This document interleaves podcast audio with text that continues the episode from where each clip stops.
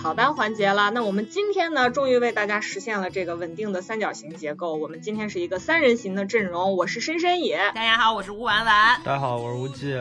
对，另一位呢已经自报家门了，又是我们的无忌老师。那么听到无忌老师的名字呢，想必大家有所预判，我们本期节目呢又是一个相对来讲比较深刻的话题了啊。虽然我知道大家你这样来说，我就感觉我特别的沉闷。你不是沉闷，你是有深度而已。不是不是，主要是带给我们思考。节目的天花板和高度，主要就指着无忌老师来帮我们对对对那拔了啊你。这个节目有点惨，没什么前途了。你看吴忌老师封顶的，我是打地基搂底的。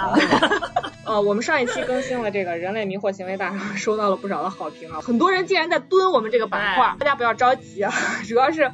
我们的另外一位主创小鼠呢，结束了他这个比前段时间比较悲催的职人生涯，最近进入了冬歇时期，但是他最近正在进行充电和满血。等到他整个的生命值恢复之后呢，一定会第一时间来到节目跟大家 say hi 的，请大家稍安勿躁，好吧？那么这期节目呢，我们要跟大家聊点什么呢？因为之前呢，我跟无忌以一个 CP 档的形式呢，跟大家聊了四期啊，流行音乐、摇滚乐。那我们也很久没有关注荧幕上发生的事情，差点把老本行都忘了。真的是差点把老本行一下都忘了。哎，我们要做什么来着？来做什么？好像是是是卖药吗？还是做直播啊？我们原来是一个影视号，好吧？所以最近有一个什么作品引起了大家这个很强烈的关注度和讨论度呢？是一部叫做《山海情》的电视剧。我们节目做《山海情》啊，那简直就是天选之子。为什么这么说呢？主创深深野，我本人。首先，我的故乡你就是山海情，对你就是山海情。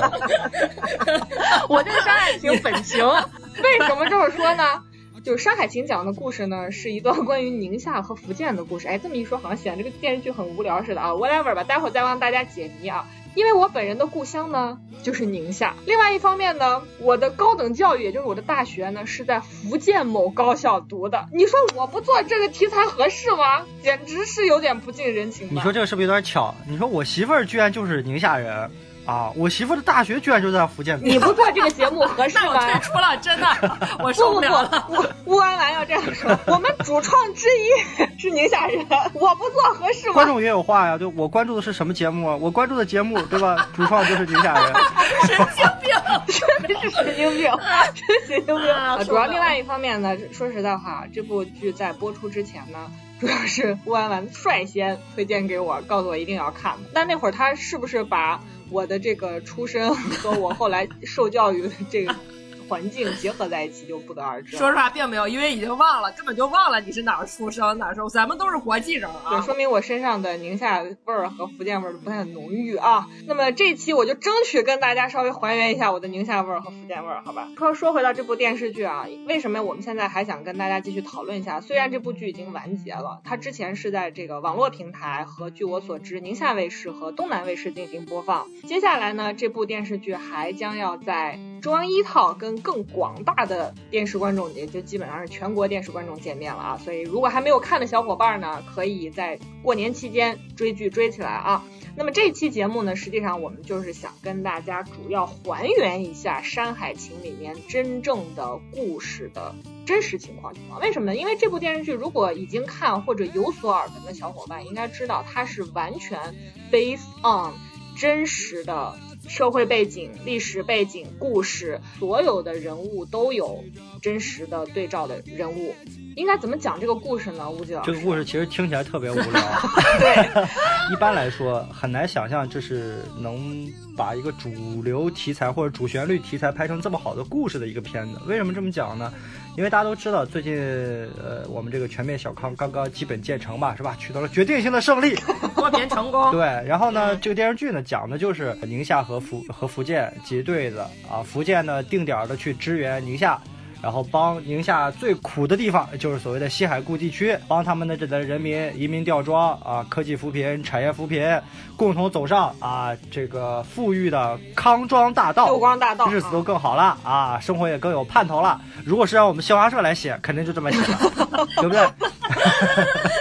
其实它就是一段关于脱贫脱困的一段故事。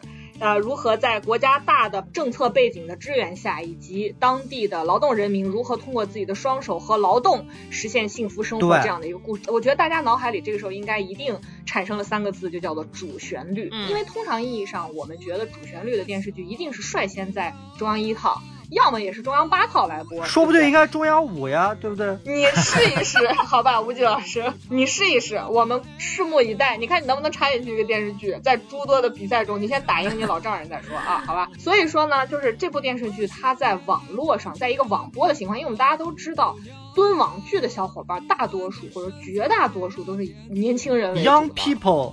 所以在这样的情况下，它能取得一个非常之高的收视率，而且甚至在它播放的全过程获得极高的讨论热度，以及在豆瓣儿所谓的文青聚集区获得超高的评分，好像九点四，九点四，九点四，它最开始九点一。所以这个那天我去采访黄轩，我第一个问题问的就是这个问题。你你用豆瓣吗？我问他第一个问题就是说，你想到豆瓣评分这么高吗？黄轩问豆瓣是啥？我你们老说豆瓣豆瓣，我也只想知道豆瓣是能吃吗？黑椒的还是烧烤的？就是那个做酱 的，做酱做酱豆瓣酱，做酱。对，四川的郫县的。对，好了，anyway 不要扯了。总之就是这样一部剧，这样一部主旋律剧。然后甚至是它脱离了我们以往想到什么《人民的名义》啊，我们一听名字就知道是干嘛的，对吧？什么雍正王朝啊，红海行动、湄公河行动，对，湄公河行动。然后一听《山海情》，嗯，是个古装剧吗？它跟《陈情令》有什么关系？而且关键这个剧之前真的没有宣发，对，毫无宣发，很低调，而且完全靠着口碑自来水发酵。豆瓣大概现在评价是十八万人到二十万人之间，打出了九点四的高分，在国产剧里面属于相当相当高。之前比它更。高的还有像。大明王朝啊，是吧？三国演义啊，西游记啊。但是那些剧是经历了时间极长的时间考验累积起来的分数。山海情是在现在正在热播的，对对，这个是相当于爆了，对，我们就叫大爆。我们先说一下《山海情》这部电视剧的主创啊，其实它也不是一个我们想象中经常出现在主旋律电视剧中的那些面孔，可能你想到的有唐国强啊，对吧？陈宝国啊，没有没有，好吧，他的这个创作。团队呢，面貌还是非常的流行的。你看，有黄轩，有热依扎，有张嘉译，呃，有郭京飞，对吧？黄觉啊，对，还有黄觉啊，在现在的这个电视剧市场也都是属于比较炙手可热的这个中青代演员吧。那么我们今天呢，就是想通过啊一期节目来为大家做一个还原，就是在这部电视剧里面，他讲的这个故事和真实的情况。有多少的连接？为什么说要还原这个真实呢？是因为我记得我在，因为我那天要采黄轩是个特别临时起意的一个活儿，头天晚上十点钟给我打电话说明儿有个专访采黄轩采《山海情》，我当时知道这个剧在热播，但是我没有看。然后呢，我说呀，第二天你要大家都知道我是个特别敬业的人，大家不知道，只有我知道。朋友们，吴忌老师是一个特别敬业的人，有多敬业呢？我跟大家还原一下啊，我作为他的家属和配偶。第二天要采访黄轩，头一天晚上九点钟接到的任务啊，十点钟接到的任务。大哥跟我说完了完了啊，我要现在赶快开始看电视剧了。有一个事情众所周知啊，就是我的倍速看电视剧这个习惯是吴忌老师帮我养成的。于是吴忌老师又开始以六倍速，不是不是啊，两倍速两倍速三倍速三倍速三倍速三倍速这回三倍速啊哈，三倍速都是宁夏话 rap。我就这么说，那个画面的切换速度之快。让我眼晕，让我眼晕。头晕，头晕头晕目眩晕。车的头。晕目眩，要不是 说实话，要不是我是一个西北口音十级爱好者，对吧？我根本就听不清他在真的。是，这点我证明。真的，吴忌老师作为一个河北人，说了一口地道的宁夏普通话，啊，好吧？儿媳儿媳，牛肉面，儿媳拉面第。二天，吴忌老师去采访完黄黄轩呢，才跟我说了实话啊，这个受到了我严厉的批评和指责，而且让他发了非常恶毒的毒誓啊。至于毒誓是什么内容呢，我们就按下不表啊。吴迪老师是怎么看剧的呢？不仅是三倍速看剧，而且从头天晚上十点一直看到早上凌晨五点，不睡觉。朋友们，就为了准备这一场采访。所以，如果有兴趣想要看采黄轩采访内容的小伙伴们，可以上微博搜“侠客岛”，然后来收看他们的采访，好吧？打了一波广告好。谢谢。呃，所以大家一定要看哦，这个是那个这吴界老师燃烧了自己，榨干了榨干了一切榨干了黄轩榨干了榨干了黄黄轩，对，吴忌老师燃烧了自己，榨干了黄轩。我我还回到我刚才插那句话，为什么说要还原真实呢？是因为我在看剧的时候，因为爱奇艺上面有很多弹幕嘛，对吧？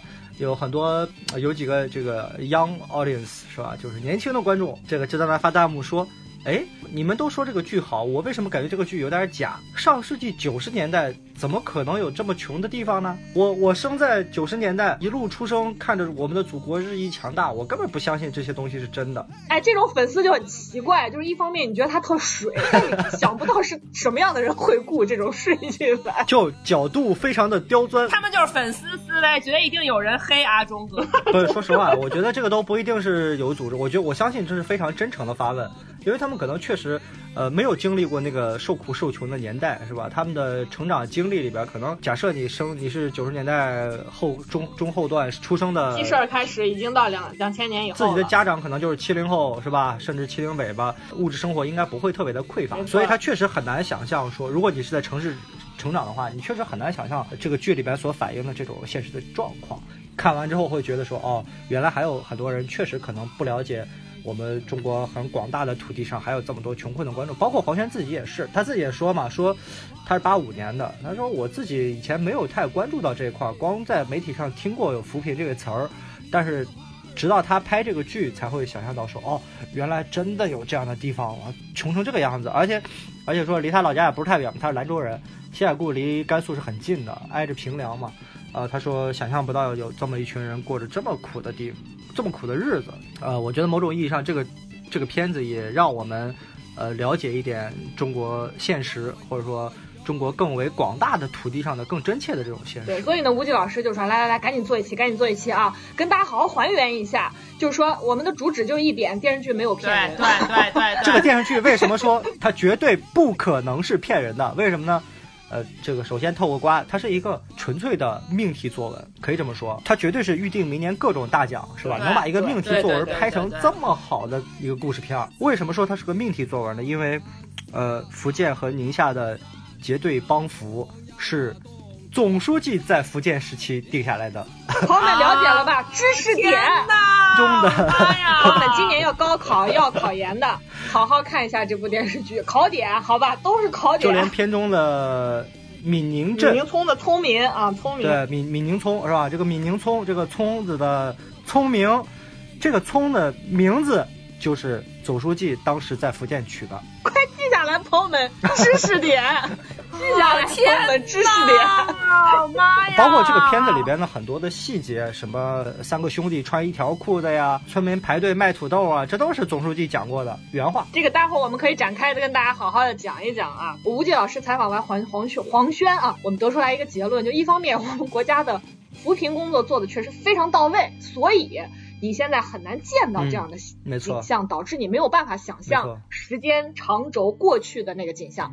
另一方面呢，也要承认，就是现在你在城市啊，城市的建设和农村的建设，整个的这个布局和规划来讲。城乡二元差异，这叫对，？逐渐拉大和强化的城乡二元的这个结构，让你是很难见到农村的生活场景和日常的，对吧？所以我们这期节目呢，就试图说从这个事实层面和电视剧的层面，跟大家好好还原一下这部电视剧里面涉及到的很多的内容。那么首先呢，我们先就这个整个电视剧的背景，就是刚才吴杰老师在一开始跟大家说到的吊装。这个吊装是指什么？因为这个片子里边经常说移民吊装，移民吊装。其实这个吊装，你就就字面理解就行了，吊就是吊车尾的吊。啊，这个吊是个动词啊，就是就相当于呃，用 用一个更加现在，如果你看主流媒体看的比较多的话，经常能见到一个词叫做扶贫异地搬迁，啊，就是说什么呢？在一些很非常非常穷困的地方呢，实际上是因为地理原因、自然环境的限制，这个地方实际上已经不太适宜人类居住了。比如说我们这个片子里面提到的西海固，呃，宁夏的西海固是一个呃固定词组啊，它。原意指的是西极、海原和固原，它不是一个地方叫西海固，它是三个地方组成的一个地方叫西海固。哦，是吗？哦，记下来了。所以这个片子里面的艺术虚构就是说，呃，这个县叫海极县，对吧？其实就是其实就是海原和西极。对，这是这个是虚拟的。对对对，固原是宁夏的一个市地级市，固原的市委书记呢，现在是宁夏的要配区委常委的，啊，是这个高高配的。呃，那这个吊装就是说把他们从这些地方搬出来啊，搬到另外的地方去，有自然条件更好的地方让他们去生活。西海固九十年代的时候，联合国去考察，就认为这个地方是一个不适宜人类生存之地啊。这是联合国的粮食开发署，因为我们知道联合国有不同的这个扶贫机构，像粮食开发署，像这个扶贫开发组。呃，我记得在豆瓣上有这个网友说，他用自身的经历提嘛，就说他九十年代的时候去。呃，西海固那边支教，他是从上海从上海过去支教，然后他就发现那个地那个地方地土地里面只能种的东西就是只有一种作物，就是土豆啊。洋芋。以前我们说去甘肃啊，甘肃有个地方叫定西，定西也是很穷的呀。呃，李志当年还唱过《定西》这首歌嘛，说定西有三宝啊，哪三宝呢？土豆、洋芋、马铃薯。就是 除了土豆就是土豆，对吧？所以后来包括甘肃的很多地方的。呃，贫穷人也会往宁夏那边去迁嘛。西海固在这个山区里面确实是不毛之地啊。可以跟大家稍微再说一点点啊，就是宁夏是一个长条形的，从南到北长条形的这么一个呃自治区。西海固三个地方呢，都在它的南部山区，它本身就是和甘肃接壤的嘛。南部山区，你就想一缺水，二山交通不便，就方方面面的这个地理环境导致。大家这个当时那个扶贫的教师支教的教师啊，他说一天三顿饭。主食土豆，呃，菜土豆，好不容易吃包子，土豆丝儿包子，土豆馅儿，土豆丝儿包子。然后他们说去当时去拍那个纪录片的时候呢，下了半天的这毛毛雨，村民都把他们说是贵客啊，因为是带雨过去了。你从这个片子里边，其实呃，如果你看地图的话，包括这个剧里边，你像呃张嘉译演那个角色，对吧？叫什么叫马寒水，寒水寒。是吧？叫喊的喊，喊水什么？如果你看地图，也会有很多这样的地名，寒水庄，是吧？就越缺水，它越渴望水，包括什么水花、麦苗、水旺，是吧？这都是带有很多的很朴实的农民的，呃，祈求或者说渴求的，包括连连村名都叫苦水村、涌泉村、苦水村，对对对，其实都是这样的，就缺水缺到一定的。地步了，或者说境界了，才会这样，所以才会出现热依扎那个角色啊，因为那个夫家承诺他有口酒窖，酒窖，水窖，水窖，妈呀，酒窖就是我夫家，不是他夫家，酒窖，这是个法国的故事吗？有口水窖就能嫁过去，他男人也是因为挖水窖才断了腿，所以你看到这个地方，它又缺水，又种不了地，它实在是没有办法适宜人类居住，养不活那么多的人口，所以就要把它。呃，整体的搬出去。实际上，呃，在中国的大地上，这两年的扶贫搬迁是有非常非常多的实践的。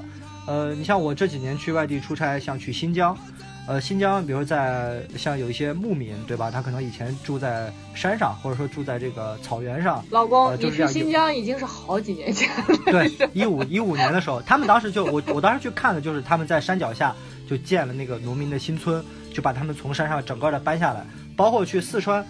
去贵州是吧？这样的一些，我们知道国家其实有十四个，当时划了有十四个集中连片特困地区，呃，这十四个连片特困地区，说实话就是我们一般所说的老少边穷地区啊，革命老区、少数民族地区，呃，边远地区是吧？老少边穷嘛，就更更。大家要知道，宁夏的全称就叫做宁夏回族自治区，对，它其实就是属于少数民族。对，西海固，西海固这片就六盘山区嘛，六盘山区就属于是十四个。连片特困地区其中的一个。全国呀，这可是全国的其对中对对对，包括像你就可想有多困嗯，像北京周围可能有燕山周围的这些，比如像保定的富平县啊，基本都在山区山区嗯是最交通不便的，然后呢，土地耕种面积是非常有限的。从历史上讲，那都是说实话，当年为了躲避战乱，被赶着到哪儿到哪儿去。这个其实，在电视剧里面有涉及到，也有体现对，大家可以自己去看啊。我们老家就是山区啊，对吧？像我的这个呃祖父祖母外祖外母，他们那辈儿就是，呃，在山里边儿这个走很深的这个山，然后到里边去开开辟那么一小块土地，种一点作物。八十年代、九十年代的时候，他们还处在以物易物的阶段，就比如说我种的是红薯，我换你一点小米，是吧？你种的是高粱，我换你一点土豆啊，基本上是这么一个呃生存状态。所以吴忌老师所他的家乡呢是在老少边群中的老区，对，革命老区，对，我是少区。我们两个真的是又红又专，根正苗红的 所以。为什么要移民吊装，就是要做这样的工作，对吧？你看这个剧里边的闽宁村，就是他们在这个嗯宁夏，因为宁夏所谓塞上江南嘛，实际上就是银川周围有银川平原，它是黄河冲击出来的这个冲击扇。因为黄河呢在银川平原过了九个弯，所以它的水资源是非常充足的，再加上它是平原地对区，水流缓慢，然后就会有冲击平原它的。农业发展就比较好，有很好的条对件。，但是塞上江南实际上就银川平原那一片儿，对，就只有这一片儿，并不是整个宁夏都。对，剩下的还有大片的土地，比如说像这个剧，它是在宁夏的中卫市拍的，因为现在宁夏找不到这么贫瘠的地方。因为中卫就是沙漠比较多，大家在小时候在这个地理书上可能都学过沙坡头，他们种那个草方格。防沙的，那时候用来防沙固沙。对他们这个剧就是当时在这个中卫找了一片地方，然后临时搭的景，在景区拍。对重新的把这个房子盖起来，挖地窝子，种蘑菇。这嗯对剧组都说自己是种蘑菇小能手。啊！现在而且我看那个花絮说他们种，他们自己吃了好多，因为他们那个道具长出来以后就是没有办法那个。太快了，一天一茬，一天一茬。对对对对，吃菇吃到哭。所以其实呃，西北的片子很多都在宁夏拍的吧？我听说。镇北浦的门口写着什么？中国电影从这里走向世界，简直就是胡扯。对，你想当年的《大话西游》那个沙漠沙漠的景致都是在宁夏拍的，啊，包括是红高粱吗？秋菊打官司，嗯，秋菊打官司，红高红高粱都是在宁夏拍的。移民吊装就主主要就是这么一个工程，就是把大家从呃比较贫困的地方搬出来啊，搬出来。比如说你搬到城郊，或者说搬到平原，或者说搬到一个相对来讲呃交通更便利、更 利于大家发展产业的地方。我再补充几嗯几句啊，就是刚才吴忌老师说的，搬出来是搬到哪儿了呢？实际上就是搬到了刚才说的相对来讲肥沃一点的银川平原附近，组织了一个地方叫做玉泉营。你听这个名字啊，也是缺水，所以叫玉泉营。对，所以把他们搬到这里。实际上这种扶贫的方式呢，呃，用官方的话说叫做。救急式的扶贫向开发式的扶贫转变的这么一个行动，没错没错嗯说了，这期节目要突出我的宁夏味儿，为什么呢？就是我我妈我母亲，她当年是这个国有的一个金融杂志的编辑，她参与而且调研和报道过当年这场就是电视剧表现的这一场扶贫行动，他是亲历者。嗯呃，而且他参与的扶贫对象呢是毗邻刚才说的西海固中的这个固原，相毗邻的宁夏吴忠市同心县的张家园乡。这个地方也非常的特别，为什么呢？它是被宁夏自治区人民政府在当年。一九九四年列为全区二十个极困乡，贫困情情况是非常严峻的啊。呃，以下就是一段口述史啊。所以我们家对于《山海情》里面展现的这个扶贫脱贫的内容是非常有感触的。为什么呢？一方面是因为它讲的就是我们老家的事儿嘛，对吧？另一方面呢，是因为我妈当年她深入到这个扶贫一线考察调研，经常不在家，一出去就是一两个月，然后回来待一段时间又去又走了，所以就是很长一段时间她都在前线考察。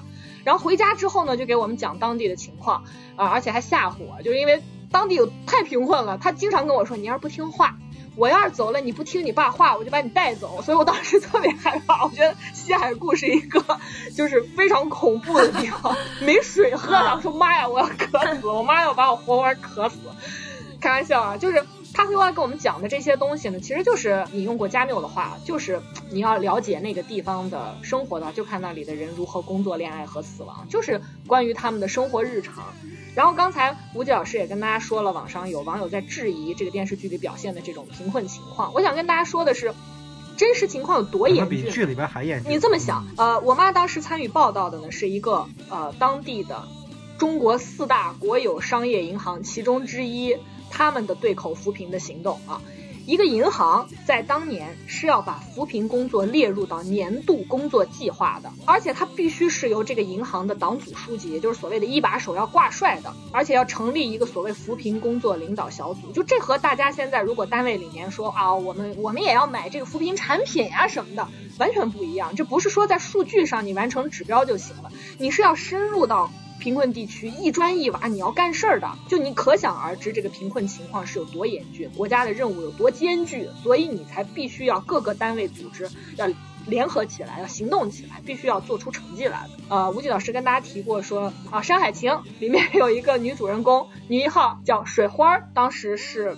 被卖到，实际上是一次交易，被卖到了另外一个村，包办婚姻，嫁到另外一个村儿里面，嫁给一个她不喜欢的人。当然，她命，她这个相对来讲幸运一点，遇到丈夫对她还比较好。然后看她嫁过来呢，觉得也挺可怜的，说要给她挖一口窖。这个窖是啥东西呢？它和井是有很大的分别的。大家知道，这个井水呢，通常来讲是打地下水，比如说你打到三百米、五百米以下，有下面有地下水上来，你就可以源源不断的从里面打水上来。但窖水不是，我们刚说了，在宁夏呃西海固地区是极度缺水的，缺到啥程度呢？降雨量极低，所以他们为什么要挖窖呢？就是靠天吃饭，他要把雨水储存下来，把水攒起来。窖水你就想它从天上下来，然后它落到这个窖里头。呃，上面是有很多很多的这个漂浮物的，可不是说清清亮亮的打上来就能喝的。这个窖水里头，我妈说是漂浮着，比如说有草沫呀、小虫啊，还有这个羊粪蛋等等等等，就是窖水是非常浑浊。如果大家看电视剧里面，就是那个德宝当时帮着水花逃婚的时候回来，他爸不是要打他吗？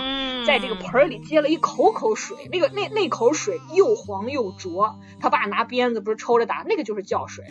他们平时洗脸、生活用水、吃饭全用的就是这个水，真的是靠天吃饭。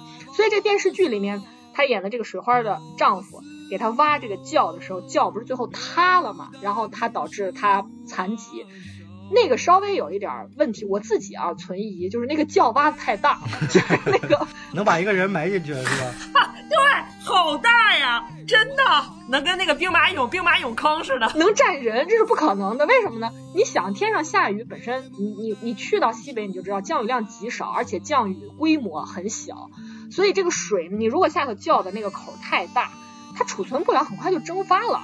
所以它窖口是不可能太大。我妈就跟我讲说，她当年去到张家园的时候，她是住在住在这个村政府的呃乡政府的这个宿舍里头。乡政府的院儿里头是有一口窖的，这个窖呢常年是要上锁的，为什么呢？就是为了防止人来偷水。你就可想而知这个水资源有多紧缺，而且呢那个窖口奇小无比，小到啥程度呢？我妈就说旁边有一个桶啊，跟它是适配的。就这只有这个桶能伸到这个窖里头去打水，其他的桶都伸不下去。一口桶配一口窖。对，就是你别人家想来偷偷水，你的桶根本都扔不下去，就这样。就是跟钥匙一样，一个钥匙一个锁眼。对，你就可想而知当地缺水缺到啥程度。然后还有一个就是他给我拍过一张照片，我印象特别深。就是在一个黄土高坡上的站了五个小孩儿，从左到右依次按大小个儿从高到低排好。站在最左边的是他们家的大，穿着整齐的上衣裤子，呃，没有鞋，没有鞋，光着脚。然后老二没有上衣，只有裤子，光着脚。老三没有上衣，没有裤子，只穿了背心儿和裤衩，光着脚。老四没有背心儿，只穿了裤衩，光着脚。老五彻底光着，然后站在最后，就是就是你知道什么意思呢？就一家五个孩子，首先连一双鞋都没有，然后五个孩子只有一个，就是老大能有一身完整的衣服。这在《山海情》里面也有表现，就是一家两个兄弟只有一条裤子，谁出门谁穿。对对啊，对。我刚说的这个照片里头的这五个孩子家里有多穷呢？就是他们只有一个妈，没有爹。为什么呢？爹跟自己的嫂子跑了，私奔了。所以家里就留下一个妈带着这五个孩子。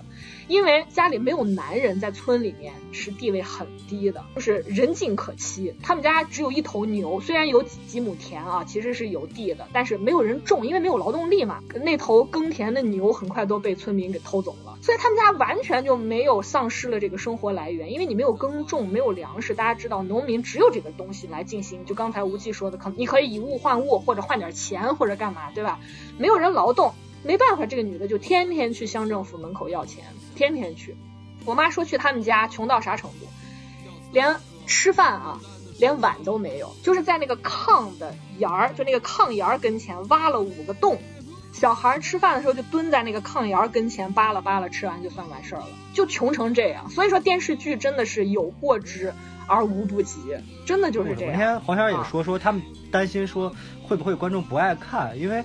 大家好像刚从那个穷日子里边走出来，又要去回看一下这段过程，好像觉得有点揭自己伤疤似的。其实，其实不是的，确实是，呃，这些年中国就是这么走过来。我记得我上高，我在高二、高三的时候吧，高二那年，大概是零四年左右的时候，我妈我妈带我回家过年的时候，回我们老家山区里边看望我一个舅姥爷，就是我外婆的亲弟弟。呃，两口子八十多岁了吧？我妈叫舅舅嘛，说舅舅今年身体怎么样啊？老头说，啊，今天身体好像不是太好了，上不了树了。呃，但是但是还是每天去去种地。你想，那零四年、零五年的时候啊，他们家那老房子，那个窗户是纸糊的，没有玻璃的，窗户是纸糊的。屋里边呢是几乎没有什么家具的。呃，也没有什么电视啊，什么连个灯都没有。每天晚上就是日日出而作，日落而息。养养条狗，我妈给它提桶提桶油嘛，也不是很贵的那种金龙鱼的油。说够不够？说够。我们去年就吃了一桶油，一年吃一桶油，一年一桶油没吃完呢，还说现在政策挺好，这个给我发了这个五保户嘛，因为他们那个。闺女嫁出去了，儿子儿子儿儿子死掉了，所以发了五保户。五保户当时给他们多少钱呢？就是说够不够用？说够用，一天两块钱，大家算一下，一天两块钱，就一个月是六十块钱，就对他们来说，在农村是够用的，因为平常有有自己的地嘛，呃，种一点什么红薯啊、高粱啊这些小米啊，因为我们在山区种不了小麦和那个稻子，这这是种不了的，都是种这些比较适合高山的这种作物。这种穷的状况呢，我觉得。呃，说实话，如果大家周围有这种农村出来的朋友，或者说贫困地区出来的朋友，其实是完全可以。就是说，如果你不去，你可能真不知道；但是你去了，你看过了，你才知道说，哦，好像确实是有这么一个状态。因为我们现在是越来越难见到了，只能说这个隔阂是越来越存在一个，一方面是一个幸存者偏差，对吧？就是。大家就像很多人都觉得，哎，我周围的人好像收入都还不错。你是一个名校毕业的，你周围就很少见到什么初中生、高中生，对对吧？没有上过大学的这样的分化嘛。对，然后呢，这个媒体上也也很少见到这样的报道，对吧？或者说荧荧屏上也非常少见到他们的形象，因为大家都觉得不太爱看这种东西了。你看现在。你看你进影院看电视，要么就是《小时代》，要么就是什么《欢乐颂》，是吧？对。要么就霸道霸道总裁玛丽苏，要么就是这个。对，都不说这个，你就说正常电视剧里面，这个谈恋爱的都没有穷人谈恋爱的故事。没有，穷人不配谈恋爱，都是有钱人谈恋爱。对，穷人不配谈恋爱，真的，穷人不配。但其实你从一个广义的统计数据来讲，我前两天在看书啊，作者他把中国概概括成什么呢？概括成一个澳大利亚加一个俄罗斯加一个印度啊，什么意思呢？呃，澳大利亚，比如说全国可能三千万人，是吧？收入水平比较高，人均收入可能是在五万美元左右啊。那中国的对应的就是中国的这个所谓的高收入群体，对吧？中国的高收入群体可能比这个还还要大一点，三个阶层也存在三三个世界嘛，对吧？就是你在澳大利亚，中国确实有这么一群人，高净值的人群，对吧？几千万人绝对是有的，没问题啊，没问题，绝对是有的。那从全口径上来说，中国的中等收入群体，所谓的中等收入群体，呃，大概是在我们现在说的数字是四亿人左右。那四亿人左右，就相当于比一个俄罗斯还要大，对吧？就相当于一个俄罗斯。但是你满打满算加起来，你可能还有。八亿多的人口，因为前面两个群体加起来可能还不到五亿，可能最多也就四点五亿的样子，对吧？那中国十三亿人口，十四亿人口，你算一下，可能还有八到九亿的人群属于是所谓的中低收入群体，那就相当于一个印度，对吧？可能你的年入或者说财产性收入可能还不到，呃，几千美元，就是这么一个。坦白讲，在荧幕上。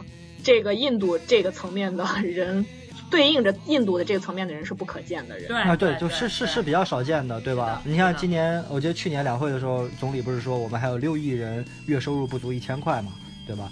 呃，大家当时就讨论的很激烈，说哇，怎么能这么这么夸张呢？不不太可能嘛。其实现实就是这样的，确实是有大量大量的这样的人群，对吧？或者说他们是真正的呃沉默的大多数，对吧？所以从这个意义上讲，我觉得山海情在这方面，我觉得功德无量，或者说让我们看到了，在一方面看到中国呃中国的扶贫政策多么的浩大、艰巨、繁琐的同时，也让我们久违的看到了很多所谓的底层的劳动者的这种形象，对吧？对所以我觉得这是这个这是这个剧呃比较可贵的一个地方。这一切的前提是建立在它具有高度的呃艺术表现力，是吧？或者说他的故事讲的足够好没，错，它足够能够让你吸引你看下去，这其中的给你带来的直觉性的反应就已经说明了它本身作为一个作品是质量很好的了。对，比如说像刚才那个深深也提到说西海固的缺水是吧？台词里边有很多不不用说这个人名儿了，对吧？包括自然环境的展现啊，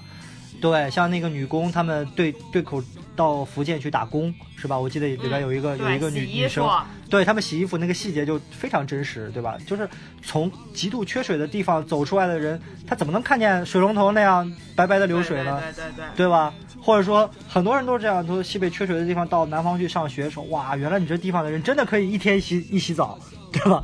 在那些地方是不可想象的。其实你像西海固这个形象，在前一段时间里的另一部院线影片里边，就是那个《棒少年》，呃，里边也有体现。棒少年就一群打打棒球的小孩嘛，其中一个主角叫马虎，对吧？马虎就是从西海固走出来的，呃，回族回族少年是吧？也是母亲跑掉了。啊，也是家里穷的要死，是吧？呃，父亲在在在摆摊卖呃羊肉串，所以从这个意义上讲，它的这个真实性，我觉得体现在非常非常多的细节。对，然后另外一方面，我觉得就是呃，我们做这期节目主要也在于说，大家看这部剧，好像网上很多人都在吵说，哎呀，黄轩演的这个马德福和热依扎演的水花儿这对 CP 真是意难平，就是仍然 把注意力都放在这个炒 CP 啊、爱情故事。啊，真的，我觉得很无聊哎，我的妈呀，真的。但这恰恰是我觉得我们看这部电视剧，也是这部电视剧在刻意弱化的一个部分。它是引起你有某些细枝末节共情的地方，推动剧情可能往下走，对吧？一个动机，但它不是这个电视剧的主要的主要琢磨的点，对没错，所以为什么我们刚才说了这么多关于他贫困的真实的情况是怎么样的，想给大家一个还原。而且甚至很多小伙伴说，哎呀，那我就多给他捐点东西啊，我就就你看平时我多买点他们那儿的农产品什么的。我跟大家这么说吧啊，那就我们一开始说的吊装，它是从救济式的扶贫向开发式的扶贫去转变的。这么一个过程，你就看你怎么样让一个已经丧失或退化了劳动能力的人，让他重新具备，或者说重新养成一种能够靠双手劳动来养活他自己的这么一个过程。这个是这个电视剧真正的内容，是你应该去多去关注的。你比如说，我妈当时说他们捐钱捐资其实是很快的，他们就说去考察完了之后一回来啊，看就赶快让全行去。捐钱，半天就捐了两二点三万元，你就可想而知，一九九四年半天就捐了二点三万元，对对对对，面粉一千三百斤，很快。然后他们当天就能把这些所有的物资和钱送到贫困群众的手中啊！那老百姓也是非常非常的，就是激动啊，拽着手说：“哎呀，这该说点，这这该说点啥好你？这该说点啥好你？对吧？”但问题在于说，这种救急的收效是很有限的，因为相当一部分的这个困难户他已经习惯了就是依赖这个救急。你看这个《山海情》里面也讲到了，说，哎呀，那我就去这个政府门口蹲着要钱嘛，这个这个我共产党还能饿死我？就他已经没有劳动能力，严重退化了。我妈当时在她后来那个报告文学里面就写了，当地人说的就是，要吃饱就要多种粮，多种粮就要多开荒。地多了就要增劳力，增劳力就要多生娃，就是这个循环。然后他们祖祖辈辈根植在这块地上，就只能以这种就是他们自身所能达到的这个思维和能力，不停的和贫困去进行较量。结果、所以这个就非常内卷嘛，对就非常内卷。对，就什么叫内卷呢？就是山越开越荒，人越生越穷，家里生一堆。土地的承载力是有限的，它能养活的人口实际上是有限的。在人口不断增加的情况下，那当然土地的单位种植、单位出产是相对变低的，这就是所谓的内卷的过程。它最早是，呃，历史学家西方的历史学家在研究中国的清代的时候，明清的时候讲到这个问题，就因为和平状态下，对吧？人口不断的发展。那土地又没有什么革命性的技术进展来养活这么多人，所以大家越耕越细，越耕越细，但是实际上人均的产出是在相对下降的。那我们刚才说了这个吊装政策之后呢，其实这个电视剧还有一个很重要的。部分就是关于对点扶贫、对口扶贫，为什么它叫山海情嘛？就是福建和宁夏是如何进行帮对口啊？这个说实话，这个真的是不说政治正确，这个真的是社会主义国家才会干的这么一个事儿。首先，它是需要有一个比较强有力的中央，它能调动各方面的资源，呃，然后说白了就是先富带后富，用先进的省份去支援相对落后的这样的一些地区。啊，做这么一个政策，这个对口扶贫，实际上如果说从官方的角度来讲，呃，应该是从九六年十月份啊，中央开了一个扶贫开发会议，呃，在九六年之前，大概是八十年代初的时候，呃，很多的你像当时的胡耀邦啊，一些中央领导人都已经注意到这个问题，包括当时的我在查资料时候也看到，当时的农业部长叫林胡家，呃，这个林胡家是一个老革命，我当时刚进报社的时候，那个老领导就是当年林胡家的秘书。啊，当时他是林胡家，他是农业部长，然后干过北京、天津、上海的市委书记、政治局委员，啊，他是农业部部长嘛，所以他牵头来做这个事儿，包括后来一系列的工作。然后当时九六年的时候呢，就要求像北京、上海、广州、深圳九个省份和四个计划单列市去对口帮扶西部的像内蒙啊、云南啊、广西啊、贵州啊等十个贫困省区。西南和东南和西北，东南和西北不是对口扶贫的是西南和西北地区啊，所以然后就开始有这种所谓的模式嘛，就是说白了，我们不能说，呃，两极分化，一方面是富的地方越来越富，是吧？穷的地方，因为它人口也要往外转嘛，人口要出去打工，东南沿海可能用了这些劳动力，对吧？但是西部呢，慢慢的空心化，这就是我们所谓的农村三农问题的所在嘛，就是本地没有什么产业，人口就流出去了。村里边越来越多的就是，呃，老人、留守儿童和妇女，是吧？一方面劳动不行，一方面也没有什么发展前途可言，土地又不值钱，所以越来越农村的空心化。这就是我们这几年一直谈的。呃，三种问题，专家不是当年说嘛，说这就为什么让他们调庄调到玉泉营这边，但是仍然是在当地结合它的地理条件啊、气候环境的条件，然后让他们把劳动力留在当地继续进行生产和劳动。刚才申也说的这个叫呃什么捐钱捐物，这都属于是所谓的输血式扶贫，对吧？就是啊，你快不行了，我给你输点血，但是。我不可能在这一直输血呀，对，我不能一直在这在这在这输呀，我肯定是要造血，对吧？呃，这个这个词儿大家也见了很多了，但是它具体实施起来有有整个非常多的一些配套的东西，对吧？比如说像这个对口，其实对口不光是省份对口啊，城市还要对口，部门还要对口，企业还要对口，对吧？对，像刚才提到我的岳母是国有银行的，对吧？像这些企业，他就要定点的去对口某些县啊乡呀。是吧？你像我当年一五年去新疆的时候，新疆几乎是，呃，每个区都有对口，就每个它的地区，因为新疆说是地区嘛，不是地级市，每个地区都有很多对口的省份在呃给它对接。比如说有的地区可能是，呃，新疆，呃，可能是上海呀、浙江啊，对吧？或者是福建啊、广东啊。对吧？他可能是援建的，啊，比如说他们带一些企业过去，在当地开办工厂，啊，招工，对，啊，做这些工作，有省份结对，是吧？当然还有很大的一块干部，干部要过去。这个如果你已经是这个体制内的干部了，那我们现在很清楚，很经常见到，就是有一个叫挂职干部。比如说我们单位就有好多挂职干部啊，每年在这个像去我们我们有一个定点扶贫的县是在承德的滦平滦平县。那那个地方就我们每年就往那儿输送挂职的副县长、挂职的村里面的第一书记，啊，他们就要在那儿一住就是两年至少起。然后还有很多的大家都更清楚的，比如说像去援疆的、援藏的。对吧？比如说他们去那儿挂职，我也我也有朋友在新疆挂职的。其实这个援疆啊什么的，这个它并不是说从扶贫计划，大家觉得好像是这三十年才出现的事情。你只要关注这个防疫情况，你经常会看到全国每个省有什么样的新增情况呀，每个市有什么样的新增。还有一个地区叫什么呢？叫新疆建设兵团，对吧？对，这个其实就是当年。新中国成立的时候你就是属于嗯发达地区，要把人才输送到不发达地区或者欠发达地区，去帮助当地进行建设。建海平原当然是因为是它是要屯垦嘛，对吧？你对那么大一支部队，你在当地怎么办呢？就要屯垦，对吧？包括你像大学生就业的时候，当年从零几年开始就有所谓的三支一扶计划，对吧？这个支教的、支农的、支边的，啊，还有扶贫的，呃，三支一扶计划。呃，还有这个像后来的所谓的选调生啊，这个村官儿啊，像这两年的还有村务工、党务工作者呀，啊，都是去把更多的人才放到当地去啊。当然还有还有很重要就是什么，就是就是钱，对，还有钱资金嘛，资金怎么来呢？一方面，呃，对口的这些省份可以去有一些援助的资金，比如说像这个闽宁村当时搞的时候，像电视剧里面，福建就一系一次性带给他带过去一千五百万的资金，对吧？有很多启动的呃这个这个作用。当然，从中央的层面还有所谓的转移支付，啊，这个这又是个专专业名词啊，财政里面的转移支付。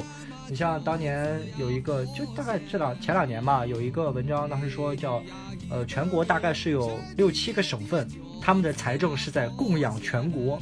这这六七个省份，像包括江苏、像广东、像上海、北京这样的省份，呃，它财政是有结余的，它的税收、财政都是有结余的。那怎么办呢？中央就把这个钱调上来啊，他们这个财政税收不是说光留在本地就行了，是要把这个东西分很大一部分出来，中央去确定名额啊，确定比例，转移支付给呃各个，不管是欠发达的省份，还是说怎么样，像比如说像黑龙江的养老呀，像西北的这个干部的工资啊，其实很多时候包括像。呃，扶贫用的资金、机械技术啊、养殖是吧？这都需要资金，都需要专项的资金，所以搞起来都是转型转型支付。其实我这边了解到的政策跟《山海情》相关的，主要是指一九九四年国家颁布的叫“八七扶贫攻坚计划”，它指的是在七年的时间内解决全国八千万人的贫困问题。它里面有一部分是专门关于社会动员方面的内容，这个里面是明确的写到了北京、天津、上海等大城市。广东、江苏、浙江、山东、辽宁、福建等沿海较为发达的省，都要对口帮助西部的一两个贫困省区来发展经济。嗯，动员大中型企业利用它的技术、人才、市场信息、物资等方面的优势，然后通过经济合作、技术服务、吸收劳务、产品扩散、交流干部等多种途径。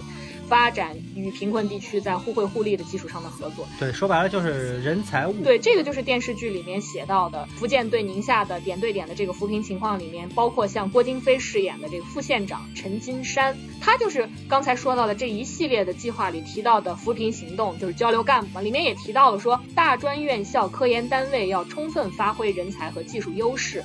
与贫困地区直接挂钩，通过科技承包、技术推广和选派科技副县长、副乡长等形式来提高贫困地区科技发展水平。你如果要是看了这个电视剧的话，陈金山就是非常非常明确和典型的这一类的科技副县长。你也可以看到他对当地的经济发展。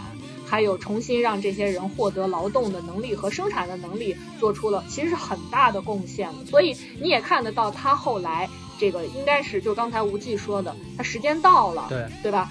他要回福建去之后，你看那个黄轩饰演的马德福。